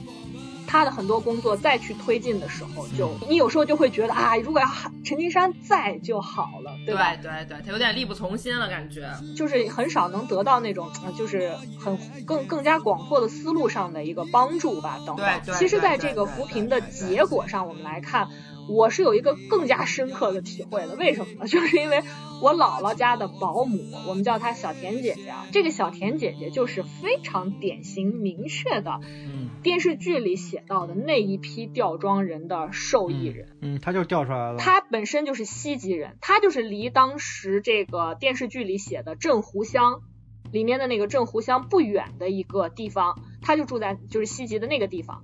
然后真正参与当时吊装的是他舅舅，他的两个舅舅都是当年的这个吊装工程的受益人。然后现在他两个舅舅都已经在银川，就是成了跟那个德宝一样，都是包工头了啊，都有自己的工程承包队伍。嗯然后这个小田姐姐自己呢，当时她是没有，因为她太小了，她没有完全参与到这个吊装的行动里面来。她呢就是自主移民，她自己先来城里打工，真的是她和她老公两个人都是一个村里，还是还好像是一个村里的，互相认识，然后两个人又跑到银川来打工，一个就是干。农民工，另外一个呢，就是可能去做一些清洁保洁类的工作。两个人通过自己常年的这个努力，呃，另外一方面，我觉得是也比较幸运，遇到的遇到了很多也愿意帮助他们的人。然后很快呢，他们也有组建了自己的家庭。这个小田姐姐的老公呢，也有了自己的工程承包队伍。他就在玉泉营买了新的宅基地，这个在电视剧里也是有提到的，就是。你在新的吊装的这个目的地有了新的宅基地之后呢，你过去在村儿里面的那个宅基地就要上交给国家了嘛。他买了新的宅基地之后呢，他就把他父母从西极接，就所谓的山上啊接了下来。然后他父母身体不好，常年的劳作呀，这个积贫积弱导致的。但是呢，他爸妈都能够参加我们待会儿要说的新农合，就是在这个电视剧里有一个叫小川的那个小男孩放羊的，他爷爷不是说后来。参加新农合把病治好了嘛？就是他们这小田姐姐的爸妈也能参加新农合，然后看病花钱花的很少，所以在这方面呢也缓解了家里很大的一个支出。另外一方面，他弟弟是残疾，就是羊癫羊癫疯，从小就是羊癫疯，当地呢还被认定成了低保户，认定成低保户之后家里是有补贴的嘛。然后另外一方面，他老家本来有地，然后退耕还林之后呢，国家还给一部分补助。所以其实你看，就各个方面，呃，到最后这个小田姐姐她爸妈虽然是就家里凑钱买了新的宅基地，是小田姐姐要出一点钱，但除此之外，他们落户到新的这个玉泉营之后呢，在没有小田姐姐接济的情况下，一家人也可以获得一份比较有保障的生活。就是电视剧里也演了，你看很多材料里面都会说的，真的是感谢共产党。就只有这样的这样的政府这样的政策，才能带给他们真正有保障。所以实际上就是说，从刚才这么多的里边能聊到，对吧？就是说，我们认为贫困的原因是什么，对吧？我们现在后来搞，包括从八十年代九十年代搞扶贫，一直搞到现在。呃，搞完这个，就现在所谓的全面小康，就是说已经消灭了绝对贫困，对吧？什么叫绝对贫困呢？绝对贫困是按照联合国的标准讲的。当年我记得我当时写那个稿子，几年前写稿子，因为联合国这个标准是在不断变的。我记得印象比较深刻的是里边一个数据，就是说联合国认定的每天你的生活物资的花费大概是在一美元以下。你算一下就几块钱嘛，对吧？这个就叫这个就叫绝对贫困。如果你放在美国，可能就是那些领食物券的人，对吧？领救济救济粮的人。但是你要怎么怎么样去把这个贫困，就像我们看《我不是药神》也好看这个片子也好，大家都说一句话嘛：什么是治不好的病呢？只有穷病才是治不好的病。我们中国十几亿人口，你要拿它绝对贫困全部的消灭掉，说实话，这是一个巨大巨大的奇迹。对吧？你几亿人，你想象一下，如果说我们的中国现在还是那样，几亿人口，绝对贫困，你想象一下，这个社会会安定吗？对吧？如果他们都没有工作，如果他们每天就只能靠救济，然后也看不到希望，你想象一下这个这个社会的动荡程度。不用看中国，看看非洲，是吧？看看那些绝对贫困的、极度贫困的国家，我们就能就能想象得到。当然，这个贫困有很多很多种成因了。对吧？像呃，实施移民就是说，因为我们认为它的自然环境、地理条件、交通情况，这是一种呃贫困的这个因素。当然，根本上来讲，很其实很多很多的贫困地方，或者说贫困人群、贫困家庭，就几种大的原因，就比如说像因病致贫，对吧？比如说某个家里边生了大病了，是吧？一下就就就贫了。然后呢，也有说是缺乏劳动力的。啊，比如说这个家里边的男人死掉了，或者说残疾了，是吧？孩子又比较多，只剩一个女性，劳动力不够，对吧？还有的是什么？就是缺乏就业，就是如果你没有工作机会，他就一定是容易贫困的。所以你从这几个角度来讲，最根本、最根本的要解决贫困，就是让大家都有工作，有事儿干，自食其力。呃，这个是最最最最最最最根本的。所以为什么说我们每年在搞经济工作，或者说在谈很多问题的时候，都说就业是第一大要务？为什么说每年我们要城镇新增呃一千万个就业岗位？为什么？因为我们每年要毕业大几百万的大学毕业生了，是吧？如果几百万的毕业生没有新岗位等着他们，他会变成一个什么状态呢？这个中东，你看埃拉埃及的阿拉伯之春，包括那个那几个国家，那。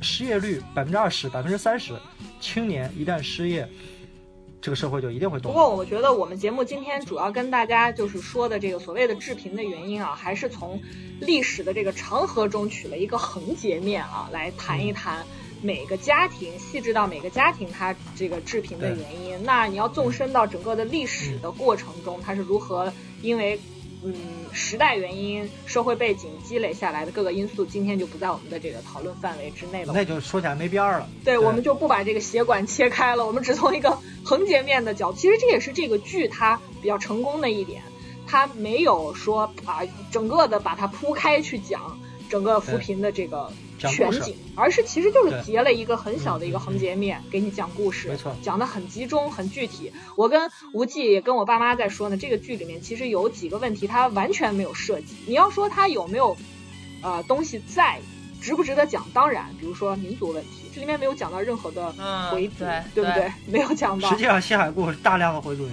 对，里面嗯口音其实他们说的都是偏陕北的口音，但其实他们调到了这个玉泉营，也就是在银川之后，当地的人实际上说的口音跟他们是完全不一样。但这些都不讲了啊，我们就说，我们就说这个故事它本身是比较集中且具体的，所以我们也刚才吴忌老师跟大家也是从一个横截面的这么一个角度，具体到各个家庭讲一讲现在导致每个家庭可能会积贫积弱的这个原因。这个故事我觉得展现的一个一个很基本的道理是什么？就是说，发展权是一个最基本的人权。当年柴静有一个采访嘛，是吧？采访那个丁仲丁仲礼啊，就被打脸嘛，就说碳排放啊，说我们为什么不能碳排放？为什么不能这个少一点碳排放呢？丁仲礼就说，那我们国家的人是不是人？假打个比方，美国人。人均十公斤的碳排放出来，我们中国人只能排一公斤，凭什么？你们从历史上排了那么多，工业革命的时候，我们那个时候都没排啊，对吧？那为什么我们现在不能拍？你就是讲白。了，什么人能拍，什么人不能拍，对对吧？对啊，对啊，对啊，所以这就是这就是发展权。另外一方面，柴静本人在北京开的可是大排量的路虎哦，所以柴静能拍，你不能拍、哦很多。人都说嘛，我就说，呃，美国人都说，如果中国人像美国人一样生活，这个地球就完蛋了。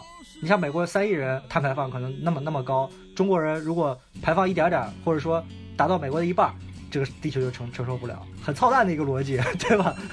呃，当然未来可能技术好了，我们可能人均没有那么多，但是总体还会很大，这是没有办法，这人就这么多人那。我们刚说到了吊装的问题，说到了扶贫的问题，其实这个都是《山海情》前面十五集往前吧，基本在讲述的一个最具体、最核心的故事，讲的非常的完整，就是怎么把这些贫困户吊装吊到玉泉营，重新让他们通过种蘑菇，然后来创业。就是为什么说这个电视剧好啊？就是他讲故事讲的非常清楚。它后面有几集呢？如果你仔细看的话，你会发现它几乎没有在涉猎之前种蘑菇那批人的故事了。它讲的是什么呢？它讲的是当地的一个小学，就是关于当地一个叫做白校长所在的这个民办小学发生的各种的问题，发生的好多的事儿，孩子是怎么辍学的，他们的受教育的问题，以及后来的这个支教青年的问题。就是很多人觉得说啊，这小学上课，你看这小孩儿看起来也都这个学校给他们也都办好啦，小学小孩不都能上课吗？这怎么农村那肯定就是他们自己不努力，所以才没有自己的出路 嗯。我在网上看到这样啊，的，这是一般的富人都这么说，穷人穷是因为你不努力。对，这撒切尔就是这个理论啊，西方的资本主义或者说自由主义都是这个，都是这个理论，对，没错。是但是实际上的情况是什么样的？就是大家知道，像里面白校长这个人，他在里面其实说他是当时支教过来的。实际上，你看他的年龄，他在八九十年代的时候，他已经是三四十岁这样的一个年纪了，所以你基本可以推测得出。他应该是当年的知青啊，就上山下乡那批嗯。知青留下来，真正在当地嗯。从事教育职业啊，甚至为其嗯。抛真的是抛洒热血的一批党的教育事业的忠诚的践行者。你完全可以在那段故事里，就是在《山海情》的这段故事里看得到这个学校从过去的怎么建立，以及到后来不是又来了一个支教老师这么一个变变迁，然后包括孩子的失学和重新的就学，他的这个情况，包括很多地方给他，你大家也看得到，他的女儿麦苗不是后来去到福建的工厂里面做女工，那个工厂也给当地的小学捐电脑，但是电脑在当地实际上是根本用不到的这么一个物资。对，用不上。对，所以所以它这个故事的展现也是相对来讲比较集中和完善。所以我在这边特别想跟大家就是稍微聊一聊关于农村的民办学校、民办教师，甚至到现在大家经常听到的所谓的代课教师、支教教师等等这样一个群体。就是我上网查了一下啊。二十世纪的五六十年代的时候开始，就是新中国刚刚建立的时候，因为国家本身办学力量就严重不足，大家知道那会儿的国家的建设是非常困难的，然后再加上私营办学是不被提倡的，因为我们是要大力发展集体经济，啊，计划经济，在这样一个特殊的前提和背景的条件下呢，所谓的民办教师就产生了，就是这些民办教师绝大部分呢，他是任教于这个农村的中小学。然后收入呢是靠当时的公社给的工分多少来计算。后来渐渐呢，他们就有了工资，作为这个教育界的一个非常特殊的群体。但是他始终是没有享受所谓的公办教师的待遇，因为他没有身份。但是他仍然是肩负着教育的重担的。刚才无忌在最前面跟大家也讲了，所谓真正中国的现在来来讲叫中收入或者低收入人群，实际上就是最广大的普罗大众的教育重担是担负在这些人的身上。后来，在一九七九年的时候呢，国务院决定将全国的一百三十六个边境县的八万余名中小学民办教师转为公办教师，这只是其中的八万余名，还有相当一部分是没有转为公办教师。转为公办教师意味着什么呢？就是你是有组织的了，对吧？你有单位了，能吃皇粮，你能吃皇粮，吃公粮了，是这个意思，对吧？所以你看到白校长。他在那个电视剧里面，实际上他没有明确的说他有没有公办教师的身份，但是你看到他在没有老师甚至校舍那样的情况下，他仍然坚持在教育一线去做他的教育的工作，而且这些老师真正面临的教学环境是什么样？其实电视剧他没有讲史前史，他只是讲他们这个村儿吊庄吊到了玉泉营之后，盖了小学之后，他们怎么展开教育的活动。那比如说他们已经有了校舍，对吧？窗明也算是几进吧，对不对？在这样的情况下，他们开展教学工作。但是实际上，比如说他们在当时在农村，在没有吊装这个政策之前，这些老师他面对的教学环境是什么样的？就是刚说到我妈参与调研报告的那个扶贫行动啊，我再多说一点，就是当刚说的那个某国有银行的那个扶贫行动吧，一开始说救急是不行的，那他后来怎么办了呢？他跟电视剧也差不多，他因地制宜，他要在当地推广这个打窖集水微灌技术，要搞地膜玉米种植，我也不知道是个啥技术啊。总之吧，就是通过这个方法呢，要提高玉米的产量，也确实能够提高玉米的产量。然后他们当时也是请了宁夏农学院的这个教授和当地县城里的这个农业技术人员，然后来开展这个师范培训班。这个银行里面的工作组是真的要和当地政府一块儿。登山爬坡啊，选址布点啊，然后还要检查这个打窖的各种备料，他是真的要干活的。然后当他们好不容易赢得当地村民信任之后，可以铺开来推广了吧？就跟这个电视剧里演的一模一样。但另外一个问题是摆在他们面前的，就是农民里的文盲太多太多了，你这个科技扶贫的这个科技点是根本贯彻不下去的。你在电视剧里也可以看到，为什么水花也好，德宝也好，消化起来相对来讲容易一点，因为他们还受过教育。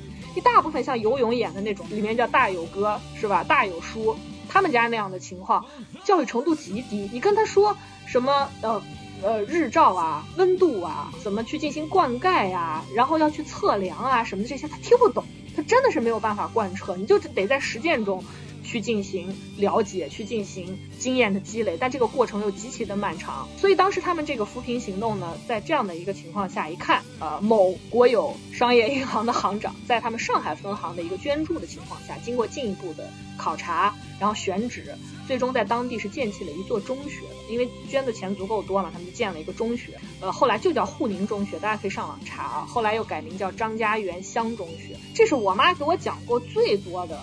故事就是关于这个中学建立之前的这个教育条件，也是当时我最害怕的听到的这些故事。首先是因为这个教育结果太模糊，就是你农民根本不知道我把孩子送去上学之后能给我带来什么实际的收益，所以他没有认识。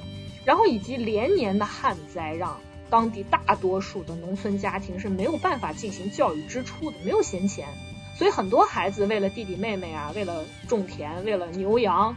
对吧？都回家了。所以导致他受教育的适龄儿童一度入学率低到了百分之五十以下，就一半的孩子是上不起学的。然后另外一方面就是学校的条件极差，我妈回来感慨，差到什么程度啊？你看那个山海情，那已经学校盖得非常好了。真正的当时你去到这些乡，去到这些村里面，有那种全天制的学校，它是什么样的状况？连屋顶都没有。大家想象说啊，可能。天气的原因能够导致的这个极端的条件，可能就是下雨下雪，不是这样子，冷，特别冷。我跟你到讲，到九月份的时候，西海固已经要穿毛裤了，就是这么一个情况。它没有房顶，窗户又全都是拿纸糊的。一大家又知道西北风沙又大，风又大，沙子又多，那个窗户纸一捅就破。然后那个房子里面的地根本都不是平的，你也不要想是什么，嗯，铺的水泥地。你甚至不要想说它铺的是砖地都没有，就是土路。那个坑，只要一下雨，下面那个坑里全是水。那个桌子根本摆都摆不平，而且是如果大家上小学的时候上过那种，就是做过那种桌子，有两个抽屉，对吧？一个桌子坐两个孩子，他们在那样的一个桌子上是要挤六个学生的，就差到这种程度。而且，呃，我妈当时跟我讲说，这些孩子呢，因为你如果要是看过，比如说。呃，血色浪漫，对吧？当时，呃，这钟跃明认识这个秦岭的时候，大家可以看到是跨着一个 这个黄土高坡，两个人都能看到对方，还能对歌。但是，但是你要找到对方，你可能要走上大半天，你才能走到他们家那儿，特别远，巨大的一个特别远。这些孩子就住在这些地方，他们要去上学，每天凌晨四五点，四五点就要出门，几个小时吧。六七岁的孩子每天要走将近十几里到二十里的路，翻山越岭才能走到学校里面去。所以就是说，他的上学条件是非常非常的有限，甚至是极端的差的。我妈给我讲了一个一个例子，特别有意思。她说她旁听那个老师上课讲地理，说丘陵。嗯，你说西北的孩子哪知道丘陵是啥东西？那是南方的地理条件和地理特色，对吧？说你们不了解丘陵是吧？来看地，看地，地上看到了吧？坑坑洼洼的，这个就叫丘陵，就是也是一目了然。而且大家要看到，就是《山海情》里面写到，孩子还能拿作业本来写作业，然后交上去等等，对吧？但你要知道，真正在宁夏，尤其是这些山区生活的小孩，他上课作业本是非常珍贵的，那一定是都想好了，最后誊抄了，要交给老师了，他才会拿这个作业本来写他的作业交上去。我妈说那些小孩最喜欢最喜欢收集的就是电池，为什么呢？电池里面是有那个碳棒的，他们把那个碳棒拿出来之后呢，就能在地上直接写字。上完课，小孩全都到外面的这个土路上去，没有操场，什么都没有，就是外头这个土路，他们就拿那个碳棒在地上写字，然后拿那个东西来练习，练习完了之后才把他们的作业誊抄在作业本上，再交给老师。所以你说这些孩子们，如果他未来是贫穷的，是因为他们不够努力吗？对。当然不是，对对吧？没错，它是个结构性的问题。对，更加让人心寒或者说心痛的一点是什么呢？你们看到像白白白校长这样的人物，你要知道，在宁夏有一个很精确的数字。我妈说，在九四年的时候，当地的一个民办教师每个月只有五十块钱的补助，只有五十块钱，而且这个钱后来到了二零零几年，从来都没有涨过，一直都没有涨过。但就是这样。这些教师含辛茹苦，没有喊过累，没有抱怨过，什么都没有为自己争取过的情况下，真的是忠于党的教育事业，一心一意的扑在教育事业上。后来有一部分孩子，他能够得到一个比较完整的教育之后，他比如说到了镇上、乡上上过学，初中毕业，然后他回乡，他就继续来从事这份呃民办教师的工作。虽然他没有公办的这个编制，甚至有的家里还有地，他真的就是扔下不种了，就来教这些孩子，给的再低他都坚持下来了。大家稍微关注一下新闻，或者说，可能比我们更年轻一点的听众，大家可以上网去查一下。到了二零零五年底开始，国家教育部呢就对全国的四十四点八万名的代课教师，就是我刚说的这些代课教师实行了清退。你听这两个字，听起来很轻，但真的很沉重。清退意味意味着什么呢？这四十万人彻底被清除出了整个中国教育事业的这个队伍，你再也找不到这些人。他们没有任何的抱怨，没有任何的要求来做出这样的，实际上是对教育事业是贡献型的行为，但是被国家清退啊，好吧，我们还是用清退这个词。所以就是在担负了三十多年教教书育人的这个任务之后，彻底退出了中国教育的历史舞台，然后取而代之的是我们现在经常听到的叫做代课教师这四个字，所谓的代课教师，也或者说更多的我们听到的是支教，嗯嗯，其实就是临时工，就是根本连这五十块钱都没有了，在当地什么都没有的情况下，然后他们去去做这份工作。这是在我刚说的西北地区。如果大家看过一部电影叫做《走路上学》，还是还是我忘了叫什么了，是我上研究生的时候当时看到的一部影片，是在是在贵州还是在哪儿？云南在云南修桥，大家知道为什么要修桥？因为他们要过江，怎么过江？每天可是所有的孩子挂着索道过去的，溜索，冒着生命危险去上学的，就是他们上学条件是极差的。所以大家就想，你现在临时工这样一个状态，是更加没有办法去解决农村的真正的教育问题的。我不说别的了，就说支支教这个计划，很多如果大家现在我们的听众里面有这个在大学时候关注过这件事的，或者正在读书的孩子同学们。你们在学校里面经常会看到所谓的支教计划啊，学校里面开展你要去哪个哪个地方，但其实你你仔细看那些计划都是跟保研啊、跟就业啊直接挂钩。学校跟你说了，你只要去支教三个月也好，半年也好，一年也好，回来就给你保研。所以你就看，就跟《山海情》里写的一样，为什么白校长对那个来支教的老师就是也很无奈？也很无语，就是因为你来又能怎么样呢？实际上是很不满的。你来又能怎么样？而且你们来，我也知道，你都是为了来刷简历嘛，刷完就走了。但是孩子是对你付出真心的，然后以及我们这边的教育问题没有得到任何的解决。你就像我们学校当时真的有一个北京姑娘，我到现在都清晰的记得她当时去跑到甘肃支教回来，就为了拿一个后来好像是一个什么什么优秀的一个什么名额。支教回来之后，对当地孩子生活、受教育的那个情形的描述，那种优越感的炫耀，我到至今都没有办法忘怀。论迹不论心啊，这个他们能去，我觉得这也是个好事儿。但是至至于说这个东西，它它确实需要一个特别长效的一个机制，对吧？就是因为你到最后，你不能说是这这些人他永远都是只能靠打工，是吧？只能靠在村门村门口种点地，对吧？你你你到最后，你改变这种状态，你还是得靠教育。当然，现在这个东西它越来越怎么说呢？板结化或者说固化。我们这两年经常经常你就不说农村了，城市的教育资源是不是也越来越集中？对啊，都是高度集中。所谓的海淀黄老师是不是？黄老师黄老师上上学的时候，石家庄一二中还很厉害的，现在河北只有衡水中学，对不对？对，没错。对，衡水中学还还开到全国各地去。所以这是个大问题啊！对，特吓人。我那天去海南，还在那个高速路上看到他们那儿新开了一个民办学校，写的是前衡水中学校长。这这都是一个 brand name。在市场的条件下，大家都是理性人，都会呃非常自觉的去追求更好的生活、更好的待遇，这无可厚非。这也促进了资源的流动和分配。所谓的社会主义，社会主义是社会主义，就是说我们要从。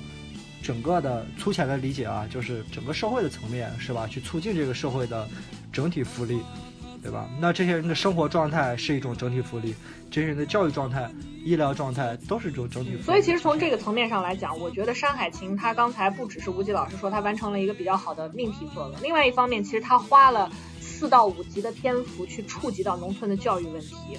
也是已经非，我觉得是已经非常的认真，也很有良心了。对，所以我们为什么要做一期还原的节目？我我我想再次强调，就是不希望大家只把目光聚焦在，哎呀，水花多可爱呀，哎呀，有情人为什么没有终成眷属啊？你看看这些问题，你了解的越多，你能从这个电视剧里读解出，或者说看到更多他欲言又止的东西，对不对？就如果大家有兴趣，对这个民办教师有兴趣的话，可以上网找一本书，是我妈。之前拿出来给我看的叫做《太阳、烛光、天平》这本书，它是一个报告文学集，作者叫黄传慧。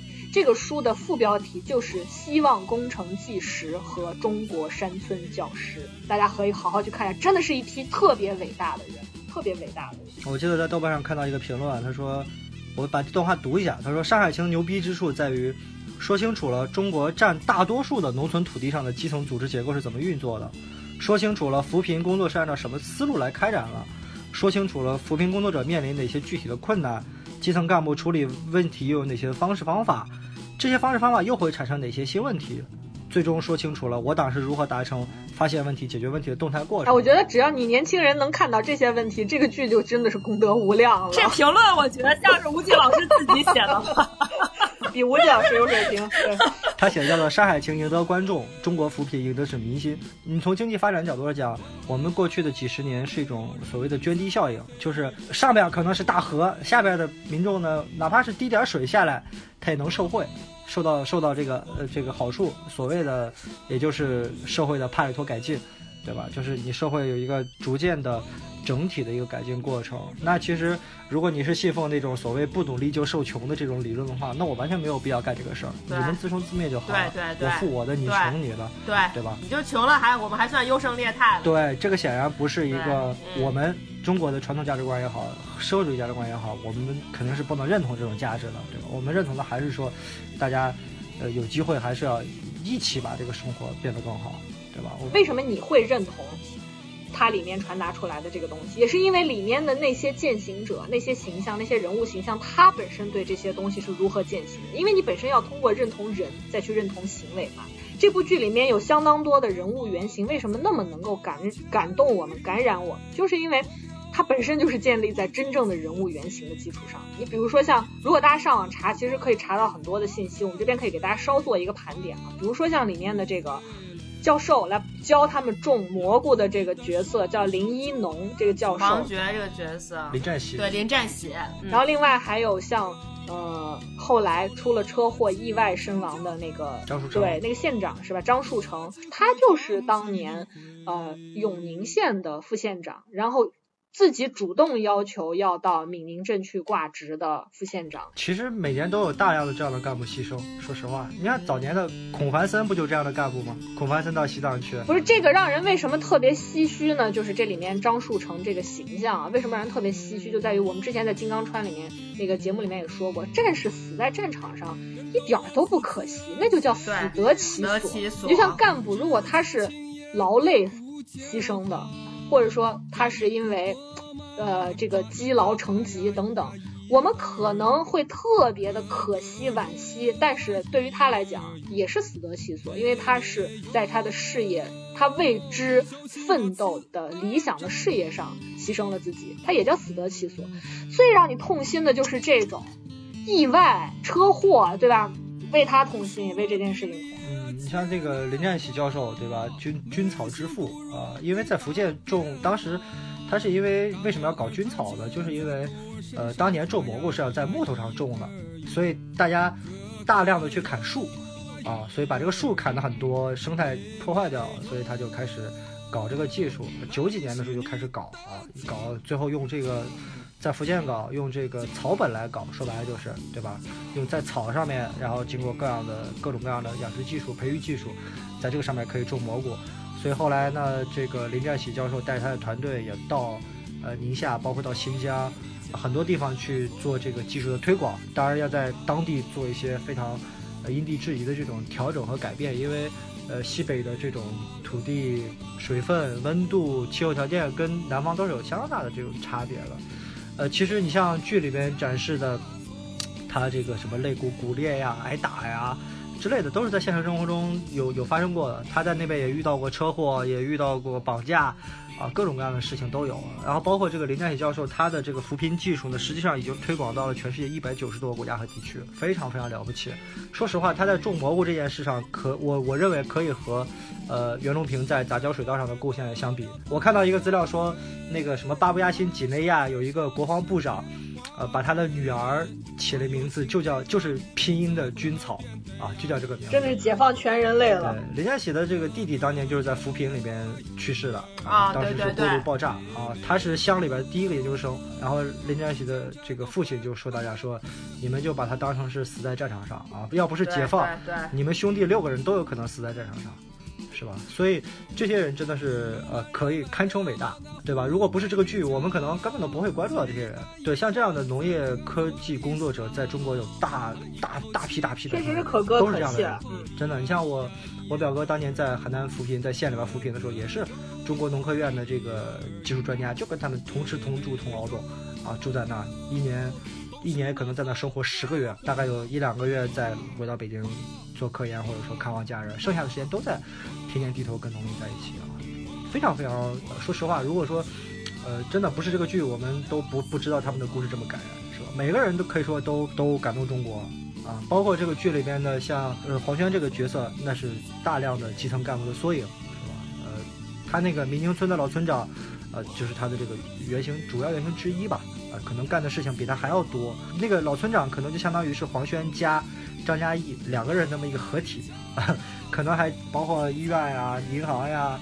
这个吃水通电什么都是他在做的，而且还比较有威望。这个姚晨演的那个扶贫主任吴月娟，呃，他是福建省的以前的林月婵，他是福建省以前的扶贫办主任。说实话，当年在福建的时候，跟总书记的关系也非常好。当时总书记是副省长嘛，就是姚晨演的那场戏，吃火锅的戏。对，吃火锅的那场戏，他的所有的台词，就里面那一段话，就是总书记的原话。原话，因为他当时 就是去，呃，让这个林月婵主任去带队去考察宁夏的贫困状况。回来之后，他就说了嘛，说什么三个兄弟穿一条裤子呀，这个学生都在地里拿着树枝写字儿啊，农民排队，呃，这个收购排一整夜，就带着铺盖就是为了卖一点土豆啊，这都是那个林林主任当时在宁夏拍出来的视频短片，啊，后来总书记到了宁夏之后也讲嘛，说我也是第一次知道有，我他不是第一次知道，因为他当年在下乡的时候就知道很穷嘛。但是也没想到九十年代了，还有很多人这么穷，啊，什么家徒四壁，屋里边什么也没有，就是唯一值钱的东西就是屋顶上吊着一捆干菜，这就是屋里边唯一值钱的东西啊。所以很多人说这个剧里边唯一呃不太符合现实的情况就是什么呢？就是演员们的牙都太白了，对对对对，你长期喝酵水绝对黄 太白了，因为碱水啊，因为长期喝酵水、喝碱水，这个当地的人的牙都又不太都不太好，都是很黄很黑的那种牙口，这是唯一的 缺憾啊。所以像这个剧里边的这种原型人物，呃，包括黄轩也给我给我在采访的时候介绍嘛，就像这个闽宁村里边，当时那个戏里边拍那个奠基仪式的时候，那些群众演员都是当时的扶贫，就后面站的那些老乡，看起来特别像老乡的人，就是老乡本人。对啊，很土的那些人，太像老乡。对，就是当时的干部本人。还有最后，还有最后那个红酒那块儿，那都是这个现在的在宁夏开葡萄酒庄的庄主，什么各个县的县长啊、村书记啊这些人啊，都是在场，都是真实的人物。然后呢，还有你像他们在当地呃剧里面挖那个地窝子，是吧？很多人不知道什么叫地窝子，其实就在地下面挖个坑。里边更加简陋版的窑洞。我跟大家讲啊，那个风沙稍微再大一点，就是如果要是比较大型的沙尘暴，他们就被埋进去了，就死在里头了，真的是死在里面，推不开门了嘛，对吧？就就就埋在里面，是这样的。你有一个作家叫李娟吧，李娟当年写写她在新疆的那个见闻，因为她在新疆生活，很多哈萨克族的游牧民族嘛，他们有的时候也是放牧的时候就挖一个地窝子。避暖嘛，呃，就就是避避寒防保暖的这么一个功能，所以像这些，呃，真实的力量确实会让这个剧变得更加的可信，也生动，也感人，也共情，对。啊，包括这个人物的对话，是吧？人物的性格，很多人都说，哎呀，我们家老乡就是那么说话的，我们家村干部就是这么讲话的，对，所以，呃，这是我记得当时听一个看一个文章吧，他说，我们普通人最容易，或者说普通的观众最容易辨认出来的就是。这个人演的像不像？为什么呢？因为我们都是普通人，我们最知道普通人是怎么生活、怎么讲话的。对对对。所以这个剧也给我们一个启发，就是说，只要不是说主旋律就不能好好拍，对吧？我们最怕的是那种呃假大空的、不说人话、不说人话的，光讲大道理的。它生动在在于，就是它不是板起面孔来跟你讲一个国家政策。就比如说，我们经常会在有一些主旋律的电视剧里面看到。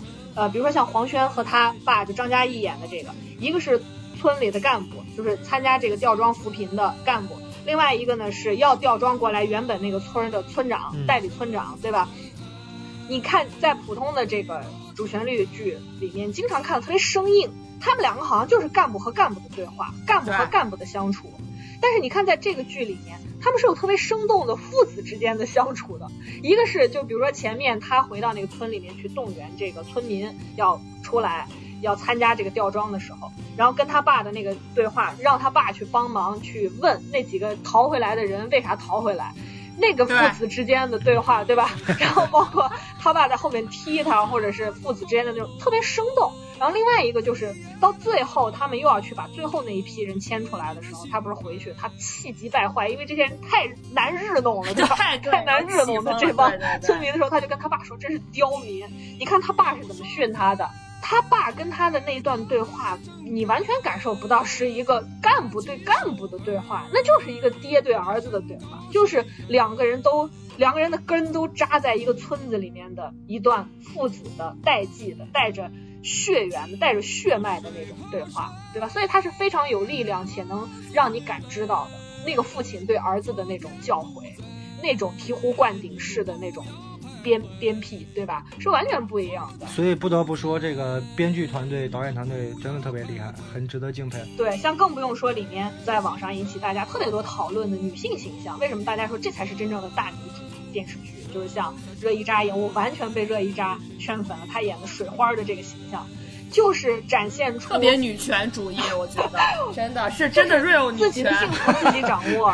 但是我觉得这就是真正的勤劳勇敢的中国勤劳勇敢的中国妇女，真的是吃苦耐劳、乐观、勇能顶半边天。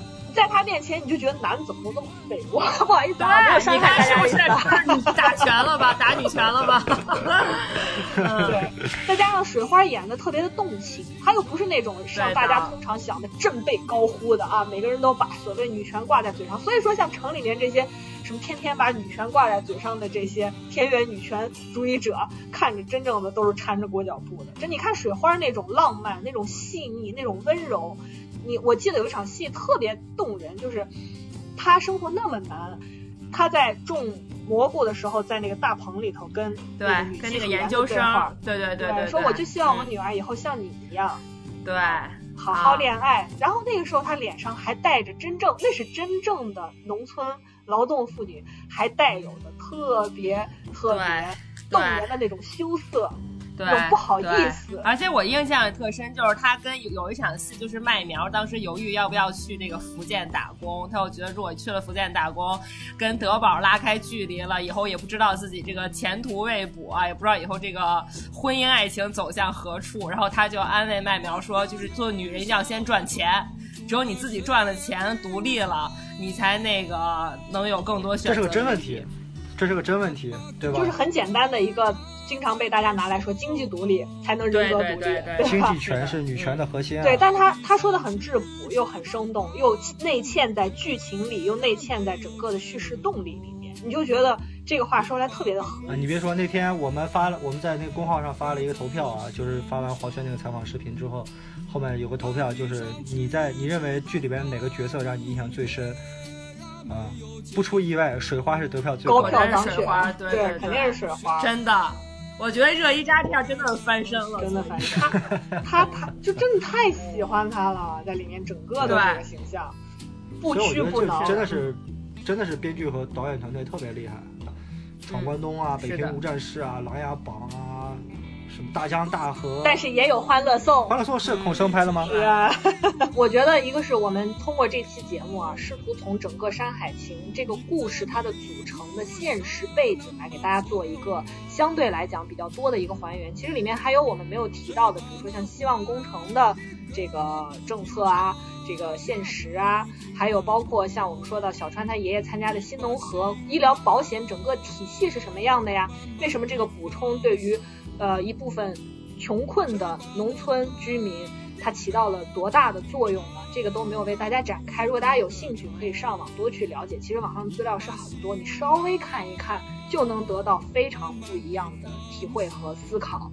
然后另外一方面，我觉得这部电影电视剧，一个是通过内容的层面，刚才跟大家说了这么多，非常值得大家去看、去思考。去了解，另外一方面就是它作为电视剧，一个是我们说在剧作上很扎实，表演上很扎实以外，你现在很难在荧幕上再看到重现中国农村的生活景象的电视剧或电影，很少。我们现在主流的这个文化作品，大众流行文化的产品都是关于城里人的，它已经牢牢的占霸占了整个的影评。你不再能够看到真正的农村人生活的样态了。而且我觉得他另外一方面打破了就是由赵本山建立起来的这二十年乡村爱情故事这么一种农村戏的套路。就是他不是说农村人就是一天在那没事儿，呃，瓜田李下的嗑瓜子儿、戳是非、倒闲话，没别的事儿。你看到了一种劳动带来的意义和劳动带来的美感。你在这个电视剧里面是特别能够，比如说我们刚说到的水花，你看到她自己推着车，带着自己残疾的丈夫和孩子，如何从她的农村自主吊装来到玉泉营，那个大全景给到她那种坚韧的形象。穿越整个的这一道长坡给到的那个全景，你看到的就是在一个广袤的土地上，一个努力的想要活下来且活得更好的女性的形象展现在你面。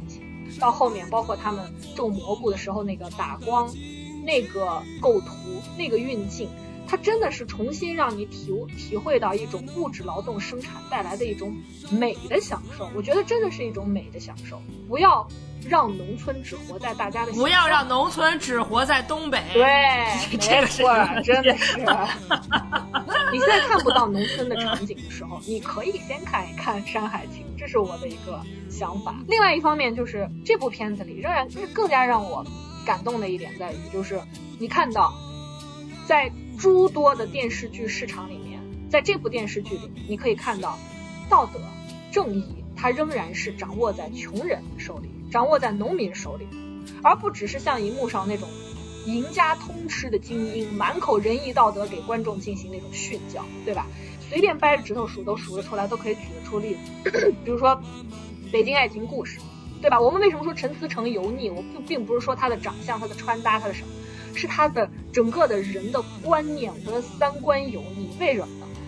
一上来，两个男主张译、陈思诚一穷一富。好了，富人不仅占据经济高位，还盘剥穷人，占据道德高位、审美高位。就是一开始吴安完说的，穷人根本不配在电视上谈恋爱，更不用说在电视上跟你谈道德。就整个的银幕现在都是这种鲜肉，这种要说就是淫欲的黑洞，对吧？然后你看职场，你看情爱，都是这种千年不变的注水的套路。一上来就是安排好的财富和智商的这种等级序列，对，这是非常危险的一件事情。你会特别想当然的让大家觉得，因为他有钱，所以他也善良；因为他有钱，所以他也具有了嗯超高的道德水准，对吧？包括你看那个《流金岁月》里头两个男性角色，杨佑宁演的那个王永正，海归建筑师是一个什么样的形象？然后又把杨乐演的那个。张安仁设计成一个又从又穷又作的那么一个形象，就是他在荧幕上现在已经完全因为他的经济阶级的这个地位安排好了他的道道德阶级的序列，这是非常非常让人感到绝望 或者是恶心的一点。这就是为什么我们在《山海情》里可以看到特别打动人心的地方，也特别让你感到欣慰的地方。我前两天在看脱口秀大会第三集。这里面有一个叫豆豆的脱口秀演员，讲到他把这个动物世界啊当做综艺节目来看。他说，动物世界里面每个动物都有故事线，然后节目组还会给他们起名字，比如说像非洲狮，对吧？绝对的雄性的权力的代表。然后他的幼崽叫什么呢？叫 Kevin James。然后他妈妈叫做 Linda James，什么意思？有名有姓，对吧？连他们的猎物非洲鹿都叫 Amanda。然后这个狮群呢，在节目里就会被称为詹姆斯家族。动物世界往下演说，几个月之后，这个 Kelvin 成为了成年的非洲狮。有一天遇到了一只落单的水牛，然后这个节目组呢也给这个水牛起了一个名字，很长，叫做帕帕里阿布拉卡，啥意思？是个非洲名字。就朋友们，你们体会一下，就是落单的、处在弱势的、很常见的。非珍稀品种，对吧？完全没有要濒危灭绝的水牛，只配得上一个非洲名字。前面的狮群是什么样子的名字？你就感觉是一个非常明确的白人家族站在你的面前，就是啥意思？连动物世界都把这种等级、这种阶层的序列给你标好了，这个标的都给你标识出来了。所以这是让我感到特别害怕的一件事情。所以这边也是给大家提供一个思路和角度吧，再去看《山海情》这部电视剧，就你看得到真正的善良、真正的正义、勇敢、毅力，那是真正的有关人的光辉，它和钱没有半毛钱。这个是我觉得我们今天这期节目想要跟大家真正还原的东西。黄老师看这个剧的最大的感受，总结一下。黄老师就是劝动了我去看这部剧，就是好看呀！我会觉得，就对他们里面每一个演员的看法都有了新的刷新。就以前在我眼里，就当然热依扎我一直很喜欢，因为我觉得她整个人就是很 real。但其他很多演员在我眼中就是很，因为就是说句八卦的话，是因为那个黄觉，是因为他就住我隔壁，然后他呢，平时给自己制造的形象是，就是他很就是文艺中年人，然后他最近迷上打碟，他天天在我们楼下夜店打碟，然后给自己起一名叫大山炮，然后我们楼下夜店就会挂出来那个大牌子，说今晚 DJ 大山炮，然后就是你知道就搞这种事情，我就觉得这个人。嗯，就是完了。我觉得，我觉得你这一句话已经够劝退了。只能说演员们的演技都很好。对对，真的。而且而且我还有一次就在那个夜店里，然后我坐在 DJ 台前面，我就把腿翘在那个前面的桌子上，然后他走到我旁边说：“对不起，小姐，可以把腿放下来让我过去吗？”我说：“没问题，您过，大山炮。”就是 这么样的一个人。但我看了这个电视剧以后，我真的对他们全员喜爱，就是每一个人我都太喜欢了。然后基本上，我就我感觉我看前三集，可能因为是边喝酒边看，就可能看三集哭了五六次。很感动，我就这一扎一哭，我立刻跟着哭。所以就是大家如果就是不像他们俩那么深刻，像我这种抱着就是又八卦，我想看一个好看的电视，想看好的表演，看想看好的剧情的心态来看的话，你也会收获非常多，真的很好看。而且我觉得它带来一个最大的后坐力，就是你看完这部电视剧之后，你都不用看别的电视剧，你只要登录，不管是腾讯视频还是爱奇艺视频，你看到那个电视剧那一栏给你的推送，其他的乱七八糟的什么。这什么微微一笑，怎么了？又亲了？怎么又亲成了？你就想说这他妈的都是什么？是的，就是我觉得就是它存在没有意义，真的就只有这个，我觉得这是今年唯一一个存在有意义的国产电视剧，朋友们赶紧看。都有都有各自的市场嘛，对吧？有的是命题作文，有的是要恰饭，是吧？我觉得这个都。可以理解，毕竟有钱人的家，对吧？你轮着挨着每个细节拍就能拍十集了。穷人的家，对吧？一个镜头放过去，拍完了，因为啥也没有，好吧？是的，是这个意思。能拍好的都是拍的穷人的家，那个富人的家，说实在话，你都不用运镜，你就能拍十集。是的。好啦，那么以上就是我们本期节目的全部内容啦。非常推荐大家去看这部《山海情》，看了小伙伴呢可以再刷起来，没有。可去看一看我们讲到的很多细节，如果你没有捕捉到，可以再去找一找。如果没有看过的呢，一定要看起来，这是今年你绝对不容错过的一部剧。呃，还有参加考研和高考的小伙伴们，知识点，朋友们都是都是知识点，跟大大有关的知识点，一定要好好好好学习，真的教辅材料。我们本期节目就是一期政治辅导课，好吧？免费线上大型政治辅导课。大家一定要认真收听，做好笔记，好吧？那么下一期节目呢？如果不出意外，小鼠就真的要回归了，请大家一定要紧紧的 follow 我们。如果大家喜欢我们的节目呢，非常欢迎大家对我们进行一键三连，收藏、转发、点赞。如果有任何关于这部电视剧、关于扶贫、关于代办教师、关于演员、关于一切，只要不是人身攻击，都非常欢迎大家留言给我们。节目的最后呢，一首《宁夏川》送给大家。一位在中国摇滚圈非常有影响力的来自宁夏的摇滚乐手苏阳的作品。今天节目所有的 BGM 呢，全部都来自苏阳的作品。苏是苏州的苏，阳是太阳的阳。如果大家有兴趣的话，可以自己上网去找来听一听。那我们这期节目就到此结束啦，下期再见吧，拜拜，拜拜，下期再见，拜拜。